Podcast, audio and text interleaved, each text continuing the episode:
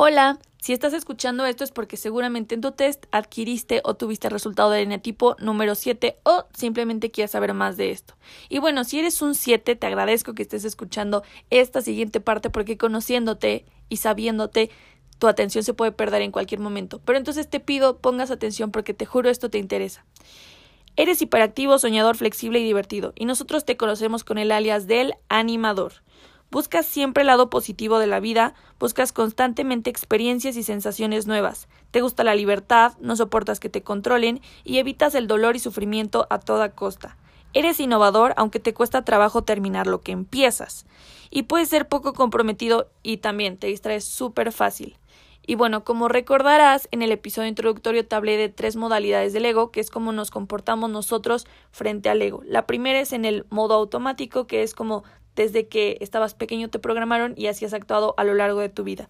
Entonces, normalmente eres extrovertido, dinámico, creativo y además tienes una gran habilidad para sintetizar y conectar ideas diferentes. Eres encantador y soñador, planeas más de lo que puedes hacer. Buscas tener muchas opciones, aunque puedes aburrirte y distraerte con facilidad. Buscas experiencias nuevas y sensaciones nuevas, evitas el dolor a toda costa, tienes a ver el lado bueno y aventurero de la vida. Te gusta la libertad, que no te controlen y también quieres abarcarlo todo y no perderte de nada. También hacerlo todo, pero no especializarte en nada, y te cuesta comprometerte, por lo que te gusta tener múltiples opciones abiertas. ¿Ok?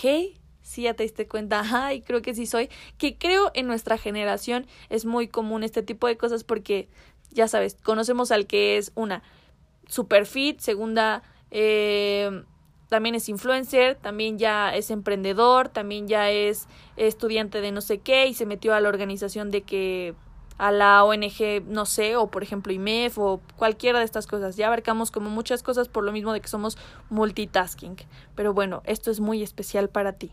Ahora, ¿cómo actúas en tu modo supervivencia? Que es, pues, cuando el ego se superapodera de ti y ya no eres tú mismo. Bueno, en estas condiciones más estresantes puedes llegar a ser egoísta, eh, insensible y superficial. Te idolatras a ti mismo, te vuelves abusivo y oportunista, tienes actitudes impulsivas e infantiles porque pues no hay límite de nada y puedes tener tendencias adictivas y autodestructivas. Ok, espero no lleguemos a este punto y si ya estás aquí, tranquilo, ya te voy a decir tus recomendaciones. Pero bueno, ahora cómo actúas en tu modo racional, qué es lo idílico, qué es lo que deberías de. Bueno, pues conoces lo que significa el gozo de vivir en plenitud, sabes estar en el momento presente. Y bueno, te comprometes, te concentras y terminas lo que empiezas sin desviar la atención. Tiendes acercamientos con la realidad espiritual y una profunda sensación con lo que es la bondad sin límites. Tu idealismo es real y defiendes el derecho de todo mundo a ser feliz. Pero dices, ¿y por qué soy así? O sea, sí entiendo esto, pero la verdad es que digo, entonces es una enfermedad, soy patológicamente súper feliz. Tranquila, tranquilo, tranquile. Aquí te voy a explicar. Bueno, pues cuando eras niño se te separa de tu te empiezas a separar de tu esencia porque empiezas a experimentar el dolor o el abandono o la indefensión como indefensión, indefensión, indefensión. Disculpen. Pero bueno, empiezas a provocarte estas sensaciones de dolor y de angustia. Entonces tu manera de reaccionar según tu modelo mental no es deprimirte como sería en algunos de los otros eneatipos. Tú empiezas a fantasear con una vida mucho más feliz. Te voy a poner un ejemplo. Eh, estás en tu cuna de bebé y dices, ¿qué crees? No vino mi mamá a despedirse, no siento la presencia de mi madre. Pero tú en tu mente empiezas a decir, bueno, no importa, mañana cuando salga el sol, va a venir ella con un biberón, con leche tibia y me va a abrazar. Entonces, para calmar todas estas angustias o pensamientos negativos, desde muy chico empiezas a fantasear con cosas positivas que al corto plazo te dan pues satisfacción, pero ahorita te voy a explicar por qué a largo plazo no es como la mejor estrategia. Eh, vamos a recapitular un poco qué sería lo ideal como eneatipo número 7. Bueno, pues que pienses que lo que está o lo que sucederá sin necesidad de que tú lo planees, va a estar bien, que va a suceder lo mejor. Segunda, tu virtud va a ser la sobriedad, porque vas a disfrutar y agradecer lo que te está dando la vida en ese mismo momento. No necesitas imaginarlo ni soñarlo. Y segunda, ¿cómo vas a actuar en tu modo racional? Bueno, pues vas a utilizar estas cualidades que tienes de tu luz para iluminar los momentos oscuros de los otros.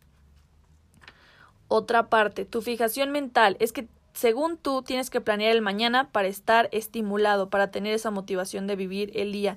Y esta fijación de buscar el estímulo a través de la anticipación provoca que te pierdas el disfrutar de el presente y a pesar de parecer y contagiar el gozo por la vida a los demás, tú no lo estás gozando realmente y es por eso que surge tu tu pasión, que en tu caso es la gula. También solemos ser los compulsivos, los que comemos un chingo. Ay, ya, ya me revelé ante ustedes. Yo soy eneatipo número 7.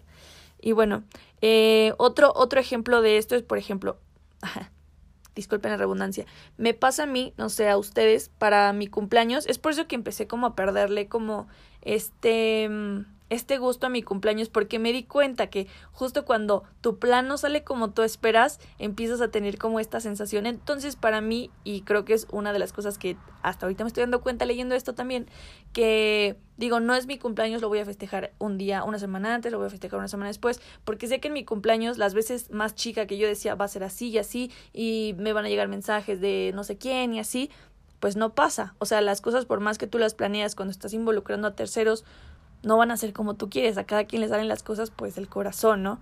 Eh, entonces esto me pasa a mí, es un ejemplo. O otro es, eh, he tenido insomnio en estos últimos años de mi vida y lo que no me deja dormir es estar planeando cosas que voy a hacer al día siguiente o ni siquiera cosas que voy a hacer al día siguiente. Ya dije, me voy a ir a vivir a este lugar, entonces estoy pensando y porque me metí a ver fotos en Pinterest de cómo sería la casa y sigo con eso o estoy pensando, ay, voy a mandarle una, un mensaje a este influencer para que o a este estando pero para que haga un show aquí en Toluca. Entonces, en mi mente no me deja dormir la idea y las palabras que le voy a decir. Mañana es el cumpleaños de no sé quién, qué le voy a hacer, mañana es el discurso de no sé qué, qué voy a decir y todas estas ideas de planear son las que te provocan ansiedad y en mi caso no me dejan dormir.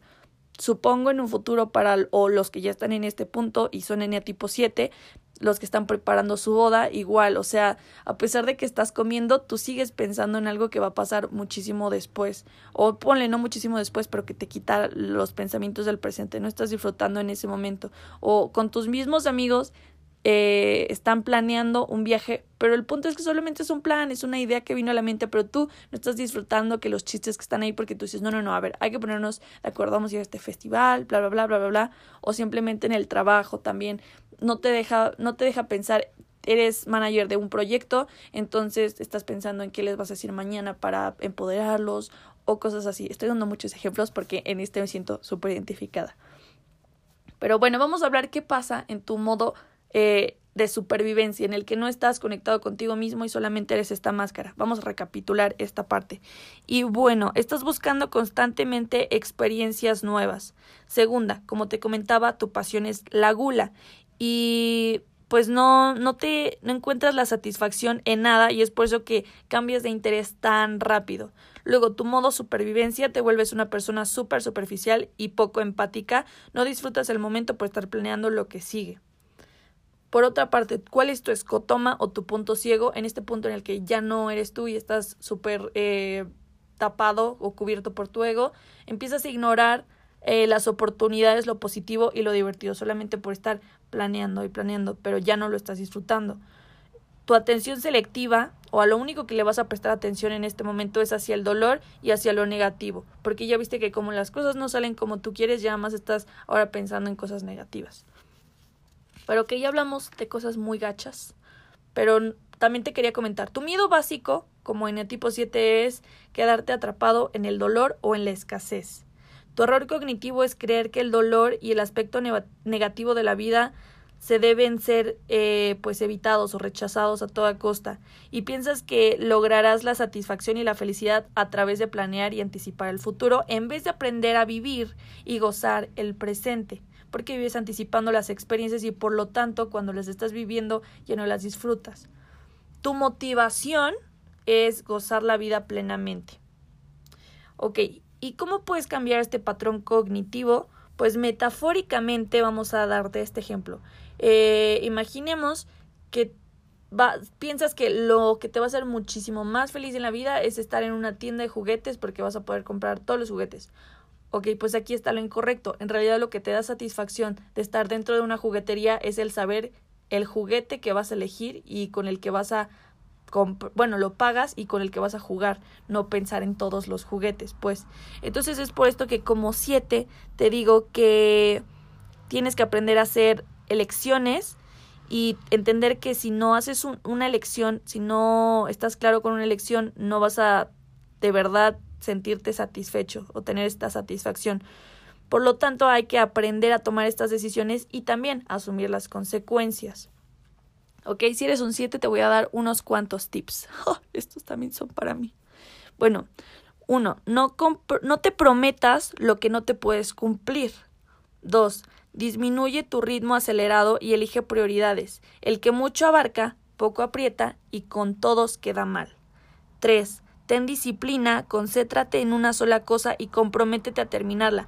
Pregúntate cuál es la parte negativa de la situación y afróntala. 4. Observa la tendencia que tienes a justificar tus errores y fracasos sin asumir la responsabilidad. Y 5. Aprende a escuchar y empatizar en vez de pensar por adelantado una respuesta ingeniosa para romper el hielo.